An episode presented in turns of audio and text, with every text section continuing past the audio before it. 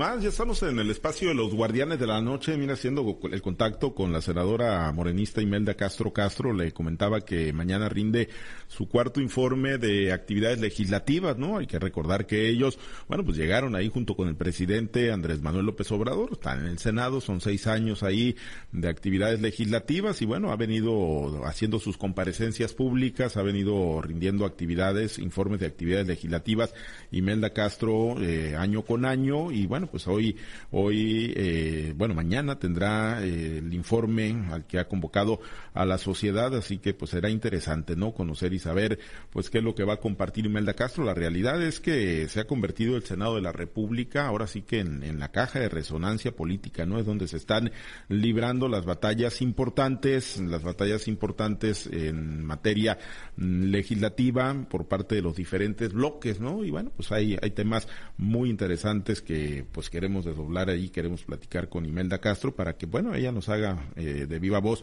el recuento, eh, el recuento de eh, el recuento de sus actividades legislativas. no sé si tenemos a Manuel ahí en la cabina. Manuel, pues mañana será el informe de Imelda Castro Castro y bueno, pues así como ella, pues varios de los actores políticos, ¿no? También haciendo el corte de caja en estas etapas, así como lo están haciendo también los diferentes municipios. Pero efectivamente, Pablo César Espinosa, es interesante y es importante este tipo de comparecencias públicas, la rendición de cuentas de cualquiera de los eh, que forman parte en cualquiera de las unidades de gobierno, los ejecutivos o los legislativos, porque es interesante, particularmente los legislativos y más la Cámara Alta, Pablo César. Es el órgano que revisa lo que le manda el legislativo, pero es el órgano de una vital importancia para la soberanía nacional eh, y también ahí se perfilan en leyes, leyes que derivan pues en las eh, en aspectos conductuales y de norma jurídica de un país como el nuestro en tiempos tan importantes e interesantes que estamos atravesando. Y aquí lo más importante sería, Pablo, ya para darle paso a la entrevista, eh, lo más importante sería es eh, quiénes serán los testigos de los informes de los senadores. Ojalá que sea la raza, la gente, el pueblo, la base, Pablo César, y no la misma clase política. Bien, muy bien. Eh, ya lo tenemos en línea telefónica. Le, agradezco mucho. Hay unos detalles técnicos, pero ya la tenemos a la senadora Imelda Castro Castro. Mañana su cuarto informe. Senadora, qué gusto. Muy buenas noches. Muy buenas noches, Pablo César. Buenas noches a toda la audiencia. Por supuesto, mañana damos nuestro cuarto informe. Efectivamente, y bueno, pues, eh, ¿qué sería lo que usted en lo, en lo personal, en lo particular, senadora, destacaría de este último año de actividades legislativas? Lo comentábamos nosotros en, en tanto hacíamos el enlace con usted, vaya que si el Senado se ha convertido en el, en el campo de batalla de, de las eh, grandes disputas que se están dando en materia política y en materia legislativa en el país. Sí, e, efectivamente. Eh, la llamada Cámara Alta, ¿no? que es el Senado de la República que representa el pacto federal en donde están representadas todas las entidades federativas, pues ha, sido eso una arena de debate político nacional muy importante, porque hay temas que se originan en el Senado, hay otros que se originan en diputados, pero al final de cuentas, cuando llegan a Senado, al Senado, pues eh, eh, podemos hacer modificaciones, abrir parlamentos, este, generar condiciones con la oposición, por ejemplo, para eh, poder lograr consensos pues importantes, ¿no? Y este año, el cuarto año legislativo, pues ha sido un año caracterizado por un año también de debate, pero también de acuerdos políticos y de consensos importantes, por supuesto. Pues sí, eh, hay, consensos, hay, hay muchos disensos, pero ¿qué sería lo, lo, más eh, destacable o, algún adelanto, senadora, de lo que mañana pues va a compartir con la sociedad sinaloense? Sí, pues es un acto de rendición de cuentas que básicamente tiene un carácter simbólico, digamos, porque pues nosotros estamos informando de manera permanente a la ciudadanía, vamos a entregar un documento con las prioridades legislativas aprobadas, eh, otro eh, informe, digamos, pormenorizado que tiene más de 200 páginas. Vamos a hacer una transmisión en vivo de nuestro mensaje, de nuestro saludo a los sinaloenses y a las sinaloenses, pues destacando principalmente cuatro temas. Uno, eh, lo que tiene que ver con los grandes avances en materia de igualdad entre hombres y mujeres. el tema de la protección a nuestro patrimonio energético, particularmente la nacionalización de litio eh, y las reformas que hubo en materia eléctrica, también eh, lo que tiene que ver con temas de, mm, seguridad vial, de movilidad, eh, temas de salud, por ejemplo, que fueron también fundamentales en estas reformas de este cuarto año que es básicamente de consolidación de las reformas de la cuarta transformación.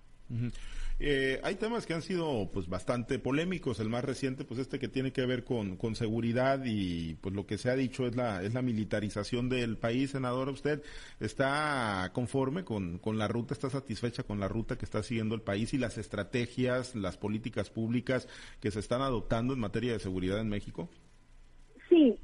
Tema de la seguridad lo hemos dicho con ustedes en varias ocasiones. Hay un reconocimiento del presidente de la República, de nosotros como legisladores federales también, de que es el gran reto que tenemos al cuarto año. Es decir, hemos avanzado mucho en materia de distribución social del gasto público, hemos avanzado mucho en democracia participativa, hemos avanzado en muchos otros temas, pero en seguridad seguimos teniendo grandes retos. Sin embargo, en el Senado de la República, yo estoy convencida, hemos hecho lo que nos toca en materia de legislación. Esta última, pues, implica ampliar el plazo de la presencia de las Fuerzas Armadas en las calles, en el tema de la, eh, del auxilio en materia de seguridad pública, eh, porque es necesario hacerlo. No podemos hoy mandar al ejército a los cuarteles cuando tenemos todavía altos índices de inseguridad en varias de las áreas eh, de la política pública, aun y cuando se tiene una estrategia nacional de seguridad que va al fondo, que va a las causas estructurales, creemos que sí se requiere seguir integrando la Guardia Nacional, fortalecer las policías municipales y las estatales, pero mientras pues utilizar a las Fuerzas Armadas que son una institución pues muy aceptada, muy querida por el pueblo de México, no nuestro ejército. Bien. Permítame hacer un recorrido por el estado de Sinaloa, senadora, un recorrido rápido. Sabemos que tiene, tiene agenda previo a su cuarto informe de actividades legislativas, pero compartimos la charla con Manuel Hernández. Él está en la ciudad de Los Mochis. Platicamos con la senadora del eh, Partido Morena, Imelda Castro Castro. Manuel, te escucha nuestra invitada. Gracias, gracias, eh, Pablo César eh, Espinosa. Imelda, senadora, qué gusto saludarla. Igualmente, Manuel, buenas noches. Oiga, ¿dónde y cuándo su informe y a quién ha invitado? Sí, mañana, Manuel, a las en punto, en punto de las 10 de la mañana, en el Jardín Botánico de aquí de la ciudad de Culiacán, vamos a rendir este cuarto informe. Va a ser un informe, como se le llama ahora, híbrido, tanto virtual eh, como con asistencia de invitados, sobre todo invitados, vamos a decir, de las representaciones sociales, políticas, este, empresariales, eh, de, asociaciones civiles, etcétera, eh, y eh, sobre todo pues un mensaje a través de las redes sociales también. Mañana 10 de la mañana. ¿Luego se viene al norte y al sur o nada más será en Culiacán? Voy a empezar los primeros días de noviembre una gira por las comunidades del estado de Sinaloa. Voy a ir casa por casa hasta donde me dé el tiempo de lo que son los días de legislar en, en la Ciudad de México, que es martes y miércoles, pero de jueves a domingo voy a recorrer todo el mes de noviembre eh, Sinaloa y voy a empezar justamente por allá, por el norte, allá con los amigos del Fuerte, con Choice, Ahome.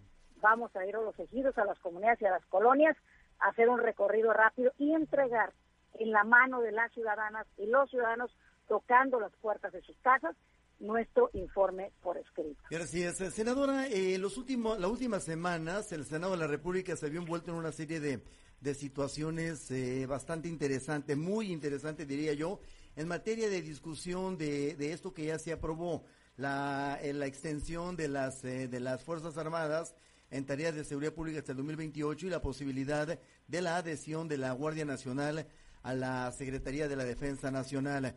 Pero vienen otras reformas y en esta particularmente eh, el que el partido que más se dio de qué hablar no fue Morena, fue el PRI, por lo que antecedió a la decisión eh, positiva de varios senadores y diputados federales eh, y se habló mucho del doblamiento, de que el PRI se dobló frente a circunstancias de presión del Estado mexicano. Alito es la mejor eh, referencia que podemos tener. Y en ese sentido, la reforma democrática que propone Andrés Manuel López Obrador, ¿cómo la ven? ¿Cómo la perfilan? Ya con esa facilidad con la que sacaron la de la Guardia Nacional.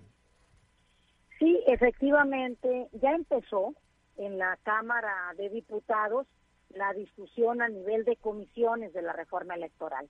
Nosotros pensamos que durante el mes de noviembre va a ser el tema principal y en su momento puede pasar al Senado lo que yo le he llamado una reforma posible, no la reforma ideal que nosotros quisiéramos, que es la que presentó el presidente de la República, pero sí podemos avanzar con el PRI o con sectores del PRI o de otros partidos, por ejemplo, en lo que tiene que ver con las prerrogativas a partidos políticos, porque hay un reconocimiento claro de todo mundo que la gran cantidad de dinero, de millones de pesos que tiene el INE, los órganos electorales, pero sobre todo el INE y los partidos políticos, deterioran mucho nuestra vida democrática, porque necesitamos tener más austeridad, eh, porque además la austeridad ya está en el Poder Ejecutivo, el Poder Legislativo, y no ha llegado a muchos de los órganos autónomos.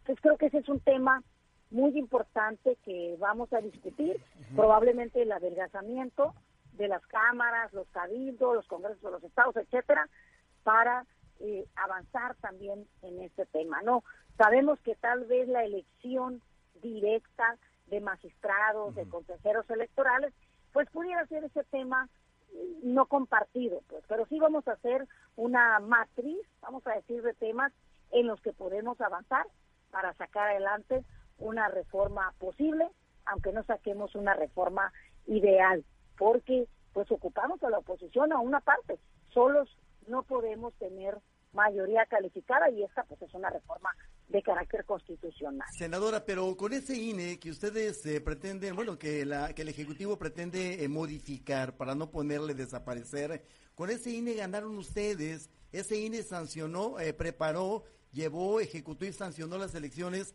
donde ganó Morena la presidencia, la senaduría, diputaciones federales, gubernaturas y, y qué sé yo, ¿no?